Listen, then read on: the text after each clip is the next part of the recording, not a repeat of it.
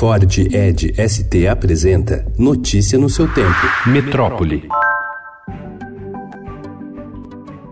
Após cinco anos, Plano Diretor de São Paulo, aprovado em julho de 2014, verticaliza o entorno da estação Vila Madalena. Mais de uma dezena de canteiros de obras e lotes vazios substituem onde antes havia casas e sobrados em ruas da região. Esse mesmo tipo de verticalização também desponta em distritos como a Vila Mariana, na Zona Sul, e o Tatuapé, na Zona Leste, especificamente nas áreas próximas a corredores de ônibus e estações de metrô. A ideia do plano era que nesses eixos os empreendimentos tenham no máximo uma garagem e apartamento de área média máxima de 80 metros quadrados.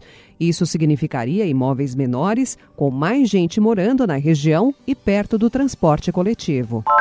Liminar na Justiça de São Paulo determinou a paralisação das obras da gestão Bruno Covas no Largo do Aroche, no centro da capital. A concessão de tutela provisória também suspende a aprovação do projeto nos Conselhos Municipal e Estadual de Patrimônio Histórico Cultural.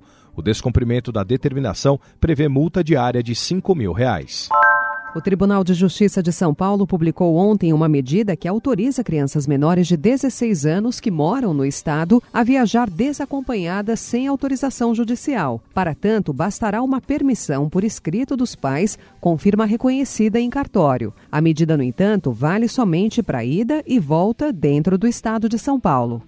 O Tribunal de Justiça de São Paulo julga hoje o recurso de três policiais militares e de um guarda civil que foram condenados a mais de 720 anos de prisão na soma das penas por participar da maior chacina da história de São Paulo.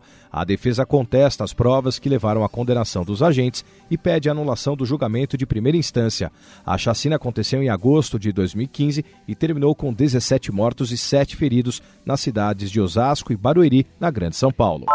A Agência Nacional de Saúde Suplementar definiu ontem que as mensalidades dos planos de saúde individuais ou familiares poderão ter reajuste máximo de 7,35%. A decisão será publicada no Diário Oficial da União de hoje. O índice poderá ser aplicado aos planos de saúde que fizeram aniversário no período de maio de 2019 a abril de 2020. Notícia no seu tempo. É um oferecimento de Ford Edge ST, o SUV que coloca performance na sua rotina até na hora de você se informar.